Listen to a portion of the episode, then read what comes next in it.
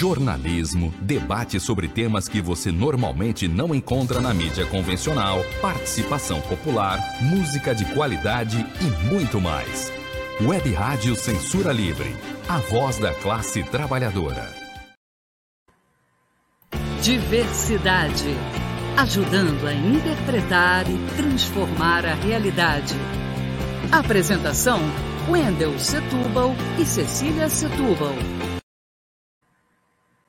Olá, eu sou o Félix, morador do município de São Gonçalo, sou nascido e criado. Estou querendo fazer parte do Conselho Municipal de Cultura. Acredito que é, ter a sociedade civil inserida nos espaços públicos, que são mantidos com nosso dinheiro, seja eficaz para a promoção de políticas públicas assertivas. Temos uma cultura carente de providências em São Gonçalo temos artistas locais desvalorizados, falta transparência nas instâncias públicas. Ser representante da sociedade civil dentro do conselho é ter a responsabilidade de levar as demandas do segmento para serem dialogadas no âmbito do conselho. Para além disso, ser conselheiro de cultura é ter como papel acompanhar, discutir e propor o andamento das políticas públicas de cultura principalmente pelo segmento ou território que fazemos parte. Precisamos de alguém que grite por nós lá dentro. E se você concordar, quero ser a sua voz no Conselho Municipal de Cultura de São Gonçalo. Tamo juntos!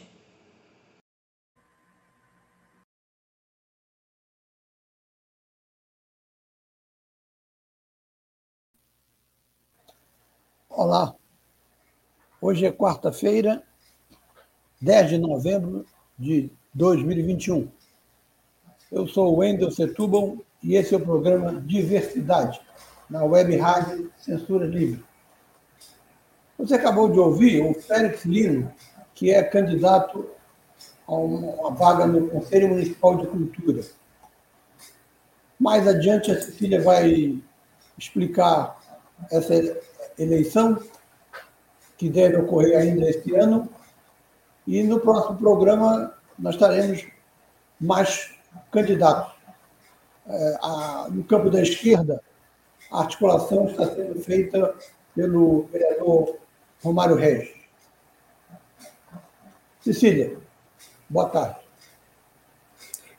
Olá, eu sou Cecília Setúbal. Contamos com a sua participação, com perguntas, comentários, críticas e sugestões. Diversidade quer ouvir vocês.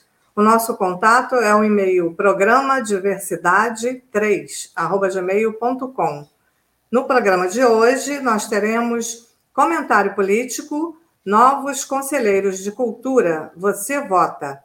E falando de futebol, a Copa de 58. Wendel. Bom, aparentemente a semana iria ser uma semana tranquila na área política só que foi explosiva. Houve a paralisação da campanha de Ciro Gomes. Houve a possibilidade de um, uma dobradinha de Lula e Geraldo Alckmin, que provocou um rebuliço nos setores de esquerda. E houve a votação no Congresso da PEC dos precatórios. Essa PEC dos precatórios é que explica a paralisação da campanha de Ciro, movimentações nos bastidores, um orçamento secreto para, para emendas de deputados que está sendo questionado pelo STF, mas o Congresso prepara uma reação ao STF. E São Gonçalo, vejam só, foi o município que recebeu a maior quantia de emendas, 75 milhões foram recebidos pelo deputado Altineu Cortes, do PL, futuro partido de Bolsonaro. Altineu Cortes é, na verdade, uma espécie de primeiro-ministro do prefeito de Itaboraí e do prefeito de São Gonçalo, Capitão Nelson. ele trouxe 75 milhões para fazer obras para seus eleitores. Foi a maior quantia desse, dessa verba secreta que não quer ser revelada pelo presidente da, da casa, o Lira. Bom, vamos por partes. O que é a PEC das precatórias? PEC é, é proposta de emenda constitucional. O precatório é uma dívida que o governo perdeu na justiça e ele vai ter que pagar no ano seguinte. É feito um cálculo e o governo tem que reservar um dinheiro para efetuar esse pagamento. O ministro da Economia só quer pagar uma quantidade X, o que significa adiar para 23 ou 24, ou, como diziam os eruditos, para as calendas gregas, adiar esse dinheiro. No bom e velho português, é calote. Isso que indignou a opinião pública e parte da burguesia, porque a outra parte continua mais indignada com o, o, o furo do teto dos gastos, feito também pelo ministro da, da Economia. E para que serviria esse pagamento que vai ser não efetuado a quem de direito no ano que vem? Para financiar o novo Bolsa Família, que vai ter outro nome de Bolsonaro, no qual ele espera conseguir os votos no Nordeste suficientes para levá-lo ao segundo turno. Assim, é bom avisar aos lulistas mais extremados, ao nosso amigo Derek da boa tarde. Boa tarde, Derek. É, é bom avisar os lulistas mais extremados que as possibilidades de segundo turno são fortíssimas. Bem, a retirada da campanha de Ciro se dá porque uma parte do PDT desobedeceu às ordens da, do coletivo, as ordens não, a resolução do coletivo, e votou a favor do governo. O Ciro, num gesto intempestivo, suspendeu a campanha. Parte dos que votaram com o governo disseram que a bancada do Ceará também teve voto, e ela supostamente seria a bancada do Ciro. Ele não respondeu a isso, ou pelo menos não houve ressonância de resposta. Para uns, seria uma manobra do Ciro para ter uma saída honrosa. Para outros, seria uma decisão: quem está comigo, quem está com o governo. O presidente do partido ficou preocupado com isso Ainda mais que alguns deputados, entre eles o Gadelha, namorado de Fátima Bernardes, anunciaram que se o PDT votasse com o governo, eles também iriam repensar a ficar ou não no PDT. Não sei para onde iriam, porque no PSB também houve traições. Mas, enfim. O resultado é que o presidente do, do PDT conseguiu reverter muitos votos que foram dados a favor do governo, agora foram dados contra por deputados do PDT. Por que, que a votação de, a favor do governo foi maior? Porque o Lira conseguiu arregimentar algo em torno de, dizem, de 40 deputados que não apareceram para votar no primeiro turno. Então, ele conseguiu que eles votassem no segundo turno, talvez ainda com as chamadas emendas secretas. O que, que são essas emendas secretas? Existem umas emendas do que eles chamam de emendas do relator, que são distribuídas aos deputados. São para que ele vá calçar a rua do seu eleitor. Os deputados de esquerda já têm uma outra postura, cedem para projetos sociais. Por exemplo, o David Miranda é, fez, aceitou três projetos do Hospital é, Fernandes, da, que pertence à Fiocruz, no Flamengo, e encaminhou as emendas. As emendas são legais, é, podem não ser éticas, mas são legais. E os deputados é, usa essa emenda para, como, como se diz, asfaltar a rua do seu eleitor, porque isso já foi verificado através de pesquisa, é uma reivindicação que o eleitor gosta. Ele sente que aquele deputado em que ele votou retribuiu alguma coisa que as autoridades não, não fizeram. Calçou a rua dele, por exemplo. Então, isso daí é uma prática que o Centrão é, adora fazer e não é à toa que ele consegue se reeleger. A maior dotação, como já se disse aqui, foi para São Gonçalo. Altineu Cortes recebeu 75 milhões. Se for para asfaltar a rua, haja rua para tanto dinheiro assim. Não, não vai sobrar muito para fazer outro tipo de obra e ele vai conseguir mais uma vez se reeleger é, deputado federal, além do fato dele ter a máquina de Itaboraí e de São Gonçalo, é, e deve fazer a dobradinha principal em São Gonçalo com o filho de Capitão Nelson. Bom, isso levou a, a que a oposição entrasse no STF. E Rosa, e Rosa, acho que é Rosa, né?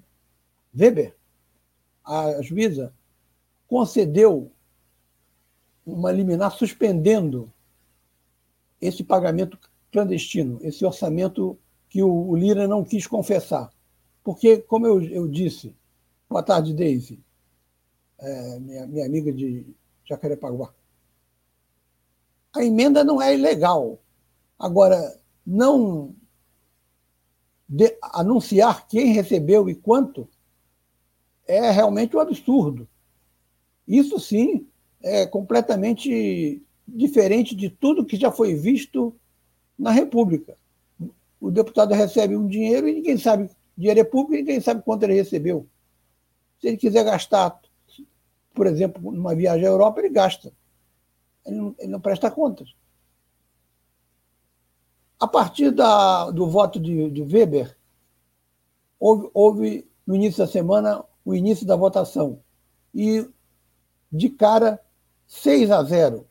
Ou seja, por maioria, o STF é contra a emenda do, do, do orçamento clandestina. O que, é que vai acontecer com o Congresso? Existe uma sigla, que eu não lembro agora qual é, é a sopa de letrinhas no Brasil, é impressionante o nome de siglas deve ser algo em torno de PDL, não sei bem.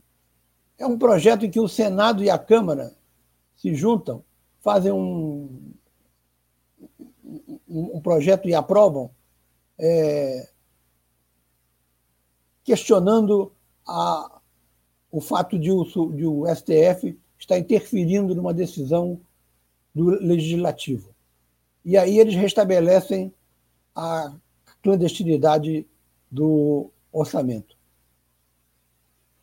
Os deputados já receberam o, o dinheiro que lhes cabia em segundo turno, agora a votação vai para o Senado.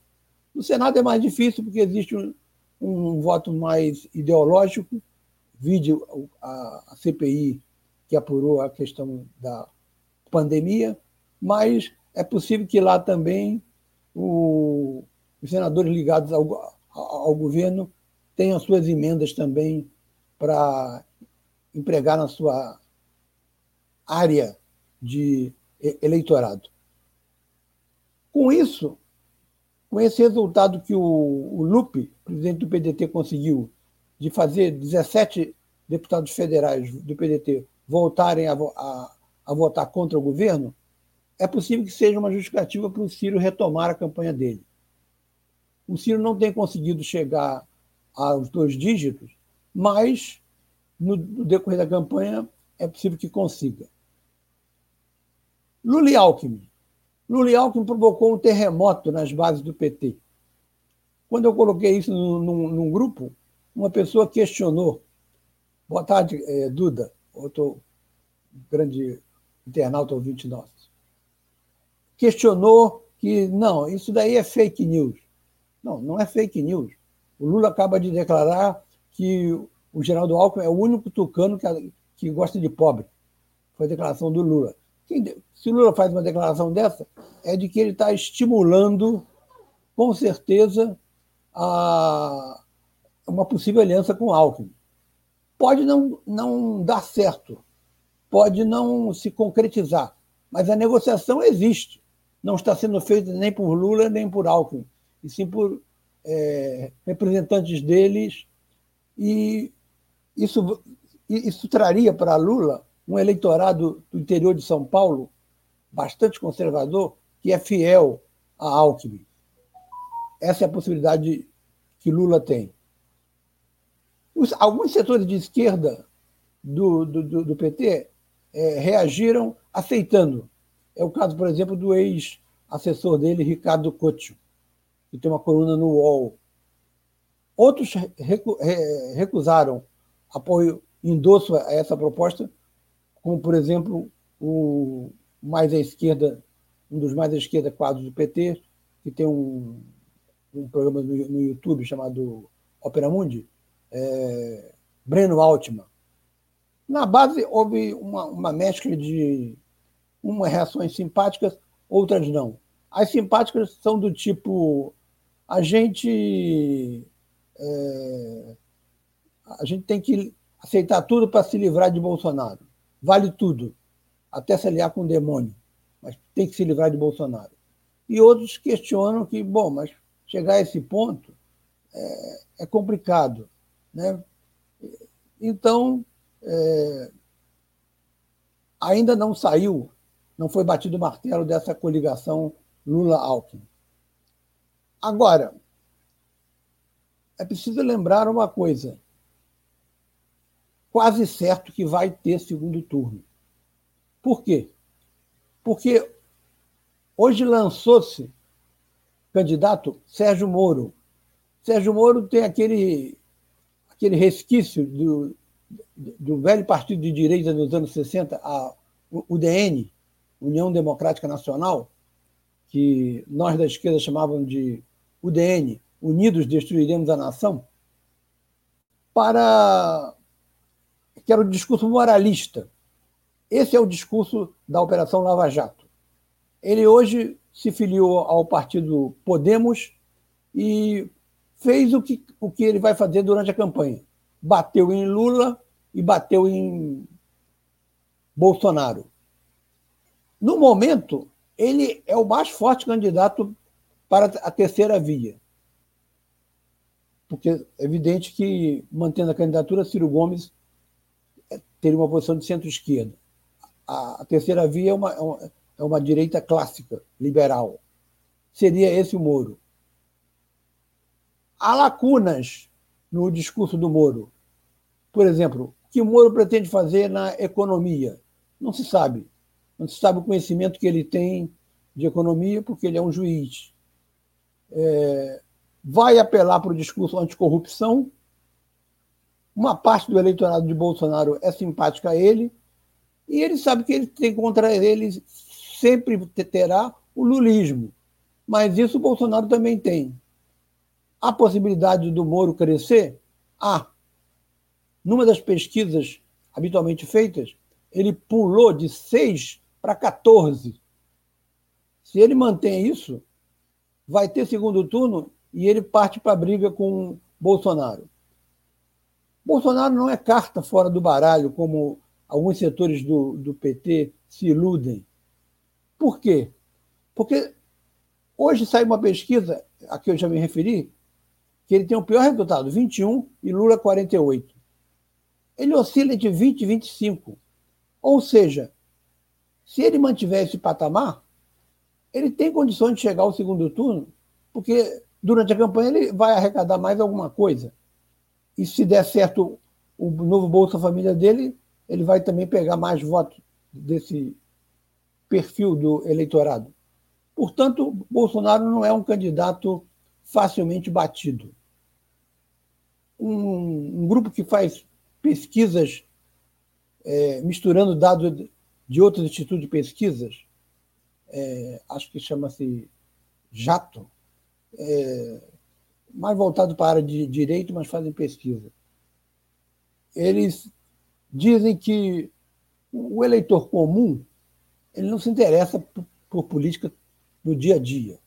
Ele fala de política, talvez no, no bar, provocado tomando uma cerveja, quando houve uma notícia, mas ele não é um militante. Então, se você procura hoje os candidatos que possam ser é, votados por ele, ele vai responder o, o, que existe. O que existe é Lula e o presidente. Ele não sabe que Moro. Ele, ele mal vai prestar atenção que Moro se filiou ao partido Podemos. Ele está furioso, no caso do Rio, com a queda de patamar do Flamengo, com a não ida do Vasco para a Série A. Ele não está preocupado com para onde foi Sérgio Moro.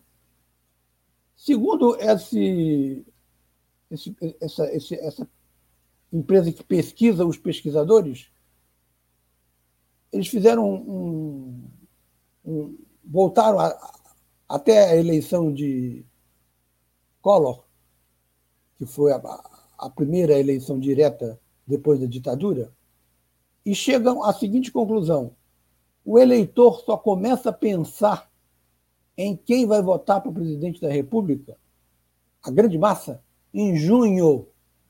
Então, até lá, vão nadando tranquilamente Lula e Bolsonaro.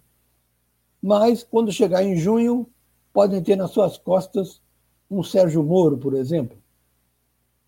E o Sérgio Moro vem para derrotar Bolsonaro, que aí seria um, um anti-Lula considerado honesto. A burguesia é, sabe que ele não vai tomar as atitudes mal educadas, destrambelhadas, é, ignorantes de Jair Bolsonaro. Então, é possível que haja um crescimento de Moro. Lógico que ele tem que acertar o discurso. E, como dizem, como diziam os é, economistas e assessores do Bill Clinton, quando ele disputou a eleição contra o George Bush, o pai, que havia feito aquela guerra contra o, o Iraque bem sucedida, mas perdeu a eleição, os democratas diziam: é economia, estúpido. Ou seja, é o bolso do cidadão que vai é, pesar como um grande fator. Não é o único, mas é o fator mais forte é a sensação de estar bem economicamente o país e ele, cidadão. Se o país estiver bem, mas ele não estiver bem, ele dane-se o resto. Eu estou mal. E se ele está bem, significa que o país também deve estar crescendo. A não ser que seja da, dessa burguesia rentista que não investe no Brasil. Bem, esse eleitor, em junho, vai perguntar a si mesmo: como é que eu estou? Como é que está a minha situação econômica? Hoje está ruim. Inflação, não crescimento, desemprego.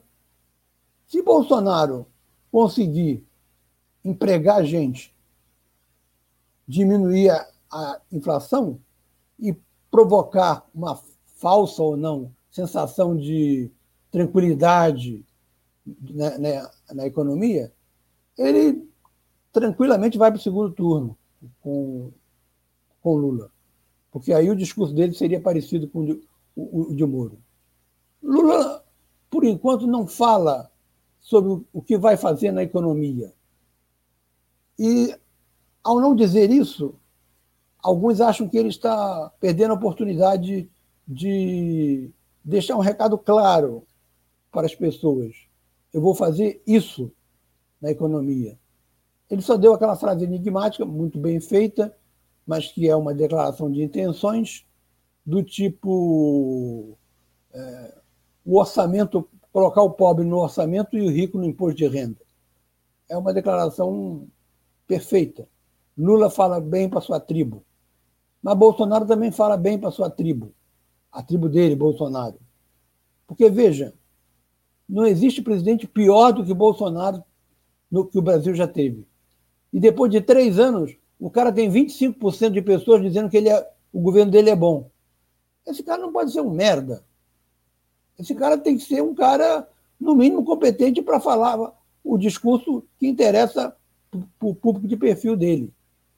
E ele tem, além do, da extrema-direita, ele tem o apoio, claro, ostensivo, de quem sente que a família cristã não está sendo preservada. Por quê? Porque as mulheres estão fazendo aborto, é a esquerda que defende, os comunistas, é, segundo eles. Porque se lançam em drogas, a esquerda defende a legalização de todas as drogas. É mentira, mas essa mentira é repetida N vezes. E, e existe a questão do homossexual. Não que o, esses evangélicos queiram bater, espancar como os fascistas, mas eles são contra que eles tenham os mesmos direitos sociais do, dos casais heterossexuais, porque o pastor deve ter lido em algum trecho da Bíblia, aqui acolá, a Bíblia é um livro aberto nesse sentido de você poder recolher o que te, o que te interessa, é, é possível que o pastor tenha mostrado, olha, esse trecho aqui da Bíblia, Deus condena o homossexualismo. Aí ele vai condenar também o homossexualismo. O aborto, então, nem, nem se fala, é assassinato. E, e também, de uma certa forma, é, o consumo de drogas, embora ele possa, no, é, bom, evangélico também não costuma consumir álcool, então se ele não bebe, ele também não usa drogas. É, Supõe-se, a não ser aqueles chamados é, terceiro comando, que são evangélicos e, e, controlam bocas de fumo em favelas do Rio de Janeiro. Mas, enfim, essa massa de evangélicos que sente que a família não está sendo preservada e, e culpa Lula e a esquerda, essa massa é que pode também votar em Bolsonaro. Se ela sentir no bolso que a sua situação está pior, ela abandona Bolsonaro e vai para Lula. Lula tem quase um empate com o Bolsonaro entre um setor de, de evangélicos. Ele perde feio mesmo é no setor de eh, Edir Macedo, Malafaia, eh, R.R. Soares, aquele que faz aquela manifestação monstro lá em São Paulo, é, passear, ida com Cristo. Tem um nome lá específico, eu não me lembro. É bom não esquecer, ao falar de Edir Macedo, que o Brasil é um, um dos poucos países do mundo que tem um partido político que é de uma igreja evangélica. Ela é toda ligada a Edir Macedo. Isso, não, que eu saiba, não existe em outro local. Então, é um, é um fato que tem que ser levado em conta. Bom, essa longa análise se dá a partir da sucessão presidencial, porque a PEC dos precatórios vem aí com menos dinheiro por causa da verba que precisa ser gasta para o novo Bolsa Família, e Lula e Alckmin se encontram porque precisam de uma aliança para ganhar a eleição, e Ciro faz aquele jogo de encenação, mas é um, um quadro político que, por exemplo, numa, num debate com Lula, Bolsonaro e Moro, ele pode, eu, eu, eu digo claramente, eu não vou votar em, em Ciro Gomes, ele pode bater em, em, em Bolsonaro, bater em Lula, bater em Moro. Ele tem competência para isso, é bom de, de debate, portanto, ele pode crescer no, no, caso haja um debate.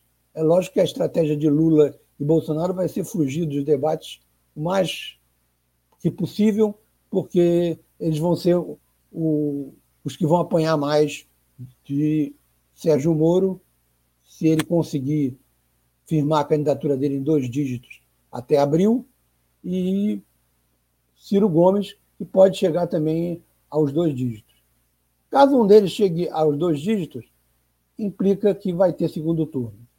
E o segundo turno, para nós da esquerda, temos que reconhecer, não vai ser fácil. Vai ser difícil.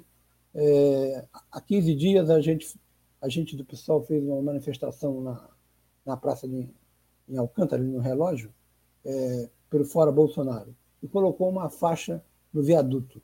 De repente, um cara para o carro e foi rasgar o, a, a, faixa para levar. Aí o pessoal viu, subiu, ele desistiu, saiu de carro, fechou o carro e só deixou a faixa no chão. Isso mostra, isso agora, em, isso foi no final de outubro. No final de outubro, imagine no segundo turno o nível que vai, que, que vai se dar se o, o candidato for Bolsonaro. Vai ser um nível de banditismo contra a esquerda, de intimidação. Se for Moro, o debate vai ser num nível mais polido. Espera-se. Bom, é isso, é isso aí. E agora você vai ouvir é, Cecília Setúbal. É, mas antes, nós vamos ao nosso intervalo. A gente já volta.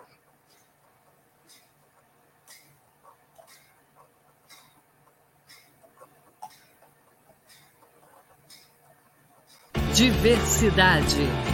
Ajudando a interpretar e transformar a realidade. Apresentação: Wendel Setúbal e Cecília Setúbal. Para manter o projeto da Web Rádio Censura Livre de uma mídia alternativa, buscamos apoio financeiro mensal ou doações regulares dos ouvintes, de amigos e parceiros já que não recebemos recursos de grandes empresas, políticos ou partidos. Seja um apoiador regular e ouça o agradecimento no ar durante as edições dos nossos programas. Sua ajuda é muito importante para nós. Enviamos prestação de contas mensal aos nossos apoiadores. Temos uma vaquinha virtual permanente. Anote o endereço virtual apoia.se barra CL Web Rádio. apoia.se barra CL Web Rádio. Saiba mais sobre a emissora no WhatsApp 21 96553 8908. Web Rádio Censura Livre, a voz da classe trabalhadora.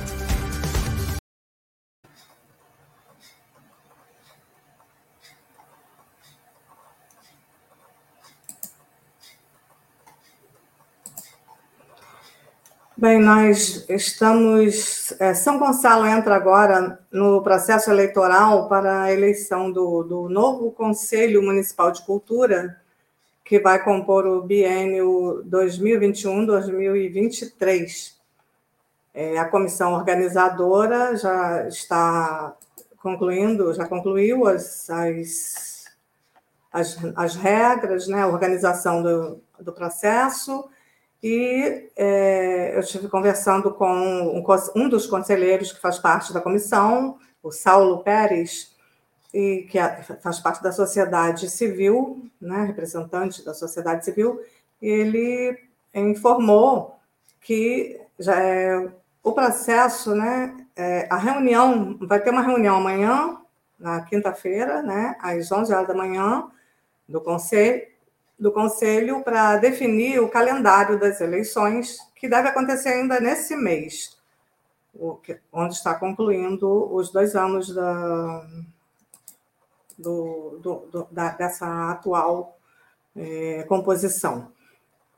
E a abertura das inscrições para os candidatos vai se dar a partir da publicação do edital no Diário Oficial do município o Saulo chamou atenção para a responsabilidade da função do conselho e que o candidato deve estar atento a isso. E já está acontecendo uma movimentação voltada para as eleições né, dos novos conselheiros, e é, entre os pré-candidatos já, já, tem alguns nomes, nós já começamos a apresentar algumas. É, um vídeo hoje que você viu na abertura do, do programa, é, do Félix Lino, que é do grupo Liberdade Santa Diversidade de São Gonçalo. Ele, ele é um pré-candidato, está aguardando a abertura das, das inscrições, né, que já estavam previstas e, inclusive, já tinha uma, uma pré-data né, para as eleições, que seria dia 26, mas é, houve algum imprevisto e essa reunião foi adiada e vai acontecer amanhã, quando vai ser divulgada a, a data da, das eleições, que vão acontecer no, no Teatro Municipal de São Gonçalo, segundo informou o Saulo Pérez, e deve ser na, na, em torno das 18 horas. É, o Derek Fonseca, que é, é um, um outro pré-candidato que também vai falar, né, no, na, no, próximo programa ele deve estar apresentando a sua, é, a sua candidatura. Ele é do Movimento Negro Unificado e é, também faz parte da Unibairros de São Gonçalo.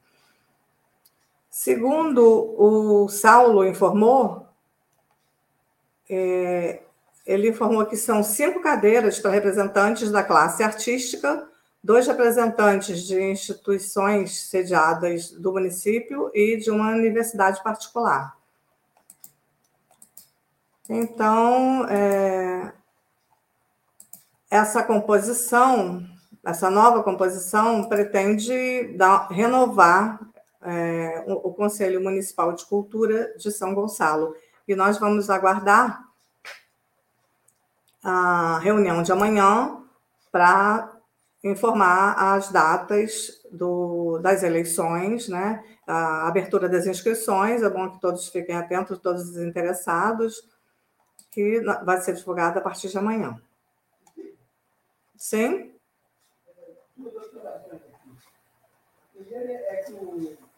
O seu vídeo, o seu áudio está fechado. Abriu? Abriu. O, o, o Félix Lino, ele, quando eu liguei para convidá-lo para dar esse, esse depoimento, ele me confirmou que esse ano não vai ter a parada gay. A prefeitura não aceitou que eles fossem para o Teatro Municipal, ofereceu um centro cultural que, que não tem uma cadeira, o que mostra o que mostra que uma prefeitura de extrema-direita, cedo ou tarde, vai manifestar a sua tendência homofóbica. É o que foi feito com a, a parada este ano, segundo, embora por lei esteja é, seja obrigatória, a, a, é um, considerado um, um, tipo um bem cultural que a prefeitura não pode é, evitar dar apoio, mas o capitão Nelson evitou dar apoio. E a segunda coisa é, é a seguinte: quando tem eleição para conselho tutelar, os vereadores e deputados pegam aqueles ônibus e alugados e enchem de gente para votar, né? Acho que em cultura não, não deve ter isso. Espero, né? É isso aí. Obrigado, senhor. É, no, é, tem uma diferença, que o conselho tutelar ele é remunerado, né? Então, acho que a, a competição é maior também. E, e, então, e já o conselho de cultura, ele, ele não é remunerado. Também, a, além de tudo, tem essa questão da influência, né, que exerce o conselho tutelar em, em vários outros, vários outros órgãos, né?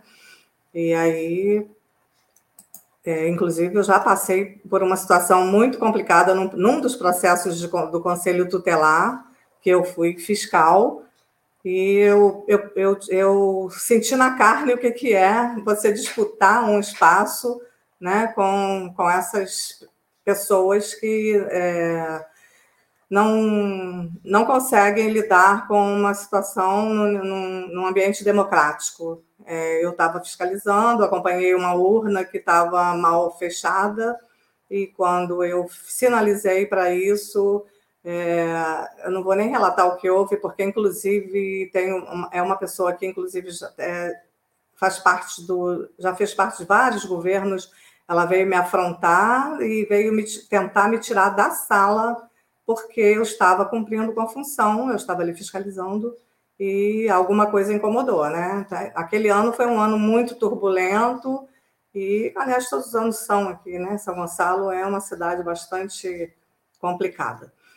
Mas isso, essas disputas, elas têm, envolvem muito mais do que simplesmente um cargo com um saláriozinho, né? Que, né, que o salário nem é tão alto, mas o poder de influência, né? Do, do, e de pressão é muito grande.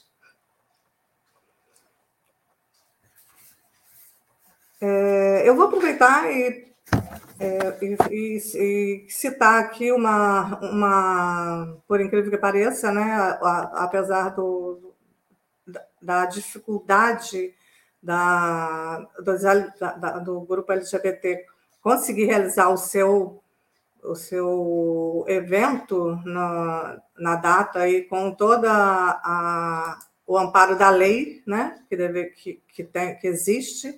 Eles não conseguiram realizar no teatro como queriam, e agora a eleição do, do, do, Conselho de Cultura vai ser nada mais justo, mas porque uma eleição pode ser realizada no, no, no Teatro Municipal e o evento do, do, do grupo LGBT não pode ser realizado, né? Teve alguma negativa, teve que ir para um, para, para um, um, um espaço que não tem, não é adequado, né? Para para atividades artísticas.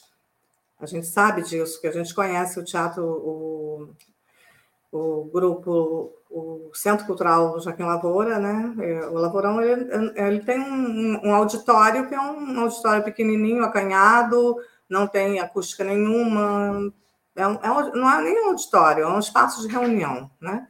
E isso aí é muito complicado para a gente é, entender como é que é diferente, como é que se lida diferente com, é, com o que eu vou falar agora tem a ver, né? Porque, por exemplo, a Secretaria de Cultura está divulgando agora uma, a primeira semana da Umbanda, que também é uma, é uma religião bastante discriminada, né? E é, agora está sendo é, tendo um reconhecimento, né, através dessa, desse evento que está sendo realizado agora, a primeira semana da Umbanda, que vai, que não é, é, é mais um pouco do que uma semana, né, que são dez dias, de 11 a 20 de novembro.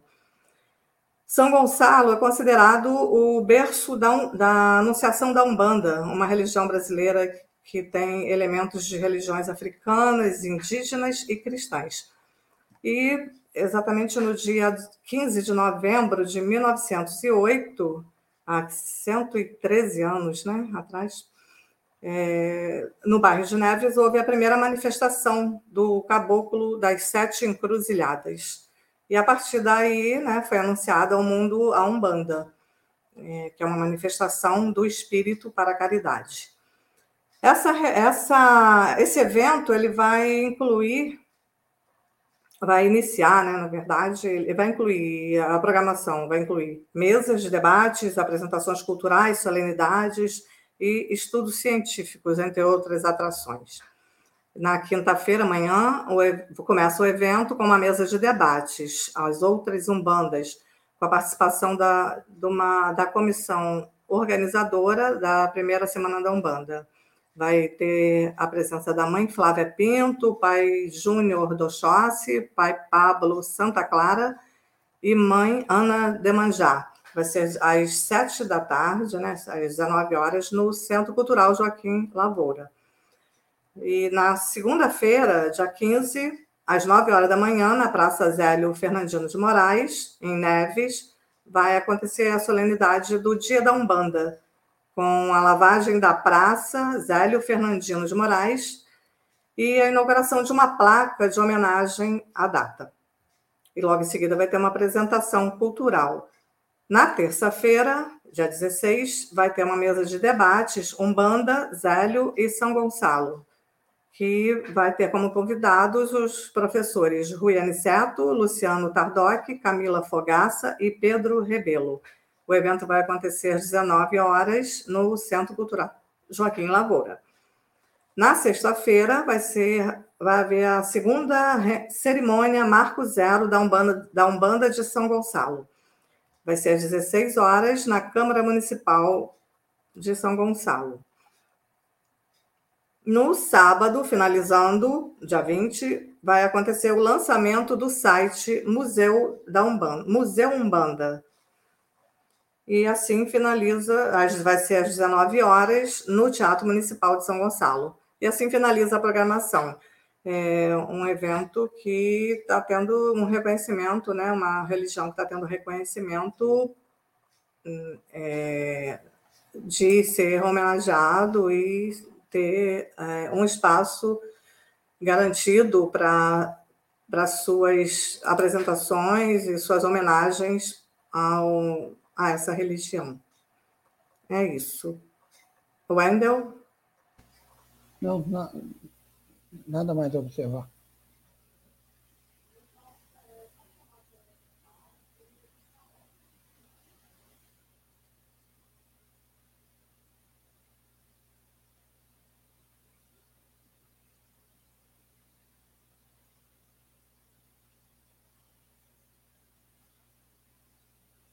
Acompanhe a programação da Web Rádio Censura Livre no site www.clwebradio.com, no aplicativo exclusivo para ouvir rádio no celular, tablet e Smart TV.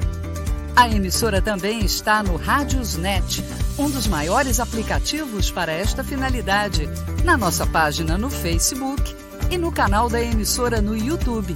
Acesse o nosso canal escrevendo youtube.com barra C barra Censura Livre.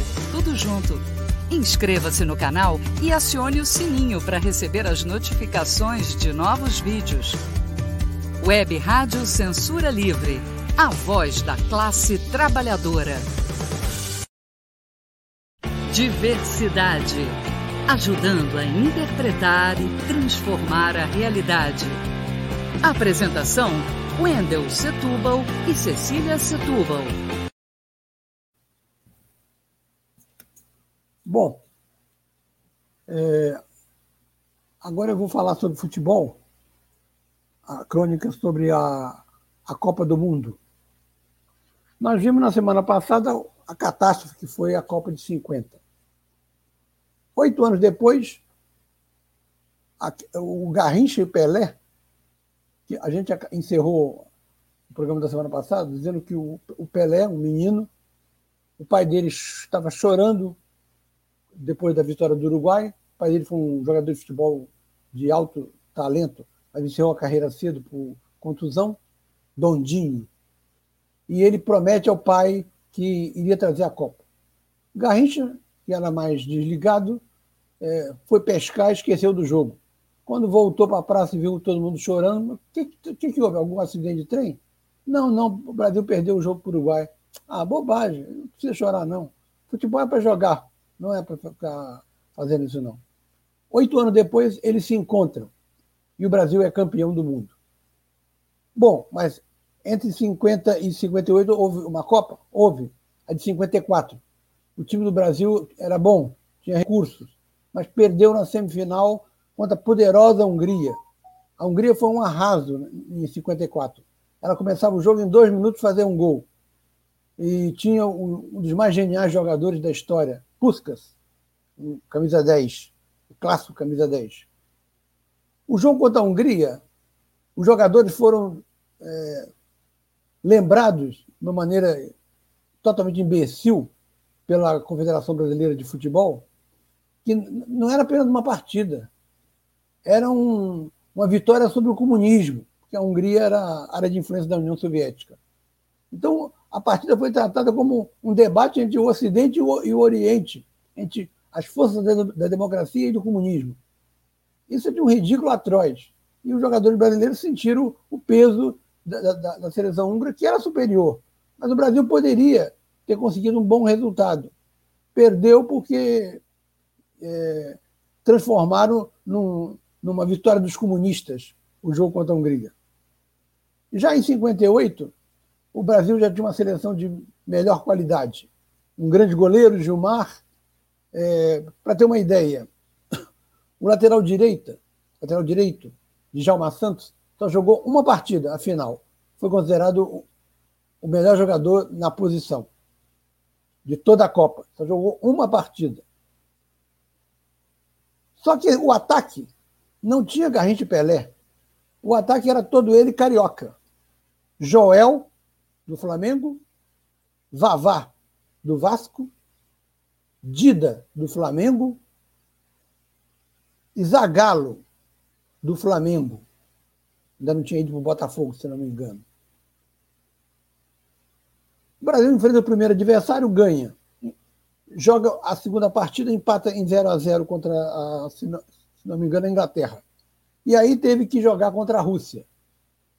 E havia um mito de que os russos, que tinham acabado de mandar um homem para o espaço, o Yuri Gagarin, tinha feito uma análise, é, aspas, científica do futebol brasileiro, iria dominar o jogo.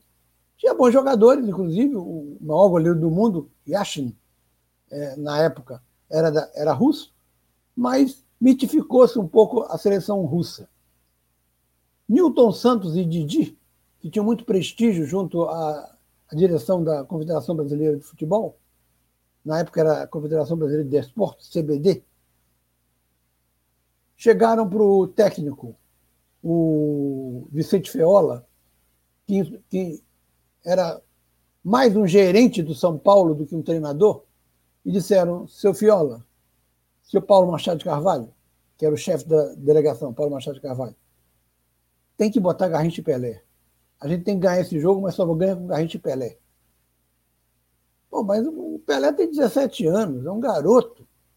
E o, e o Garrincha, o psicólogo, disse que ele, ele tem uma mentalidade infantil, de, de, de criançola. Não, mas a gente acha que Garrincha e Pelé tem que entrar, doutor Paulo Machado. Paulo Machado de Carvalho tinha sensibilidade, percebeu que Newton Santos e Didi estavam com a razão. Colocou Pelé e Garrincha para jogar contra a Rússia. Um jornalista que era da Manchete, Ney Bianchi, fez um, um pequeno histórico que eu vou, me, eu vou ler vocês desculpem que a, a leitura possa ser cansativa, mas ele narra o que foram os primeiros três minutos do jogo. O jogo começa, ele vai falar de três minutos. Messier Guiguet, gendarme nas horas vagas, ordena o começo da partida. Didi centra rápido para a direita. 15 segundos de jogo. Garrincha escora a bola com o peito do pé. 20 segundos. Kuznetsov parte sobre ele. Garrincha faz que vai para a esquerda, não vai, sai pela direita. Kuznetsov cai e fica sendo o primeiro João da Copa do Mundo. 25 segundos. João é como Garrincha apelidava os seus marcadores. Garrincha dá outro drible em Kuznetsov. 27 segundos. Mais outro, 30 segundos. Outro, todo o estado, o estádio levanta-se. Kuznetsov está sentado, espantado. 32 segundos. Garrincha parte para a linha de fundo. Kuznetsov arremete outra vez, agora ajudado por Voinov e Krivetsky. 34 segundos. Garrincha faz assim com a perna puxa a bola para lá, puxa a bola para cá e sai de novo pela direita. Os três russos estão esparramados pela grama. Voinov com um assento empinado para o céu. O estádio estoura de riso. 38 segundos. Garrincha chuta violentamente cruzado, sem ângulo. A bola explode no poste esquerdo da baliza de Ashen e sai pela linha de fundo. 40 segundos. A plateia delira. Garrincha volta para o meio de campo, sempre desengonçado. Agora é aplaudido. A torcida fica de pé outra vez. Garrincha avança com a bola. Kuznetsov cai novamente. Didi pede a bola. 45 segundos. Chuta de curva com a parte de dentro do pé. A bola faz a volta ao lado de Igor Neto, que era um grande marcador, diga-se de passagem, da Rússia, e cai nos pés de Pelé. Pelé dá a Vavá, 48 segundos. Vavá a Didi. Didi a Garrincha. Outra vez a Pelé. Pelé chuta. A bola bate no travessão e sobe. 55 segundos. O ritmo do time é alucinante. é a cadência de Garrincha. Yashin tem a camisa empapada de suor, como se jogasse há várias horas.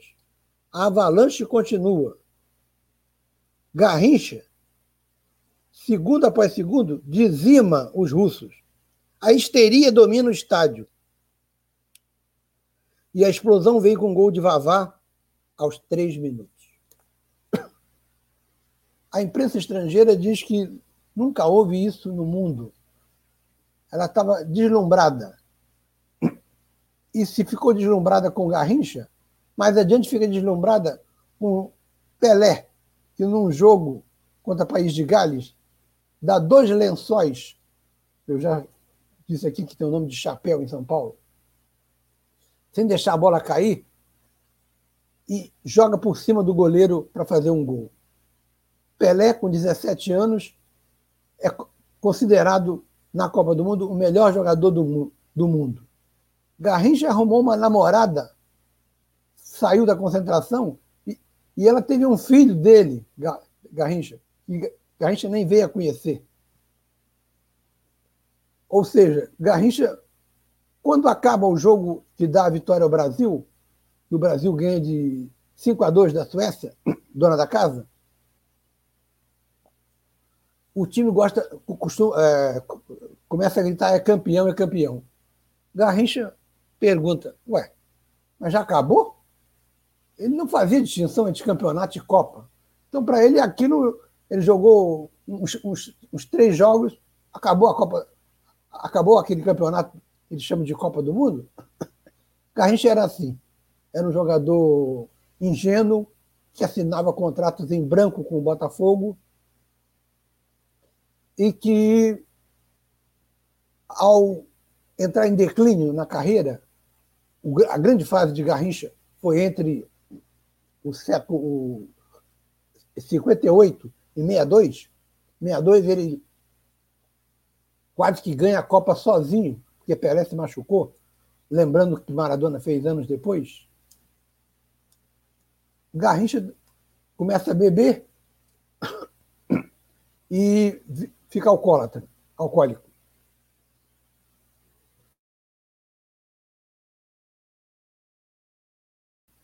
O, o, o, Vasco tinha um jogador chamado Jorginho Carvoeiro, que era a ponta direita, que fez o gol da, da vitória do primeiro título nacional que o clube carioca conquistou, que foi o Vasco contra o Cruzeiro. Jorginho Carvoeiro falece com 32 anos, cedo, e a viúva dele casa-se com Garrincha ficam morando em Bangu, e é lá que ele um dia, se depois de beber muito, se levanta e diz que ia para o bar e disse para si mesmo: Hoje eu vou morrer. Morreu no dia do aniversário da cidade do Rio de Janeiro. Ele era da Raiz da Serra, distrito de Pau Grande. Foi abominado quando separou-se da mulher e casou-se com Elza Soares. Essa então foi chamada de todos os palavrões possíveis, chamam as mulheres de piranha para baixo, porque estava tirando o homem casado da, da mulher. Garrincha sofreu com isso. É, o filho dele com Elsa faleceu no acidente de automóvel. Esse filho da, na Suécia ele não chegou a conhecer. E, ao final, ele, naquele dia, aniversário da cidade do Rio, 20 de janeiro, dia de São Sebastião, bebe até morrer. Garrincha foi um dos maiores jogadores da história do futebol mundial. E esse, o fato do estádio estar engargalhada com três jogadores caídos no chão mostra a, o poderio dele. Ele sempre driblava para o lado direito. Todo mundo sabia disso, mas ninguém conseguia segurá-lo. Um dos melhores marcadores de Garrincha morou aqui em São Gonçalo e faleceu aqui. Altair, lateral esquerdo do Fluminense. Ele foi marcado também por Coronel do Vasco, de uma maneira mais dura, e um marcador mais suave dele era do Flamengo, chamado Jordan. Garrincha começou a dar o título ao Brasil em 58 e aliou-se a Pelé para completar a dupla que substituindo Joel e Dida, fizeram o Brasil crescer, essa dupla que fez o Brasil crescer e ganhar a Copa do Mundo, goleando a França, goleando o país de Gales, goleando na final a Suécia, dona da casa, por 5 a 2 depois de levar o primeiro gol. Virou o jogo e fez mais cinco, mais quatro. Um mais quatro, cinco. Essa é a história da Copa de 58. E semana que vem tem mais. Cecília.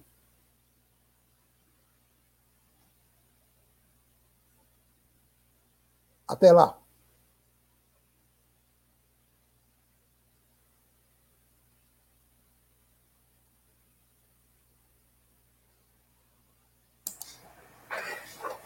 É, nós, nós encerramos esse programa hoje, agradecendo a sua participação, especialmente aos Adriana Rosa, o Derek, a Deise Tavares, o Carlos Eduardo, a Alina Figueiredo, que mandaram algumas mensagens e participaram aqui com comentários.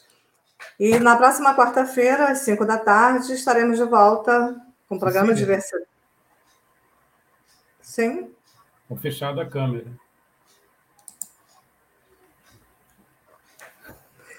Então, é, nós agradecemos a sua participação e às 5 da tarde estaremos de volta na próxima quarta-feira no programa Diversidade Web Rádio Censura Livre. Até lá!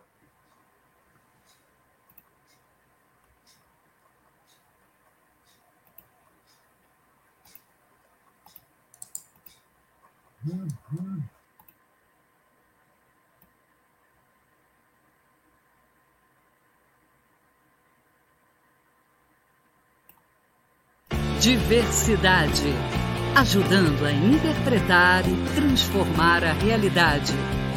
Apresentação: Wendel Setúbal e Cecília Setúbal. Jornalismo, debate sobre temas que você normalmente não encontra na mídia convencional, participação popular, música de qualidade e muito mais. Web Rádio Censura Livre, a voz da classe trabalhadora.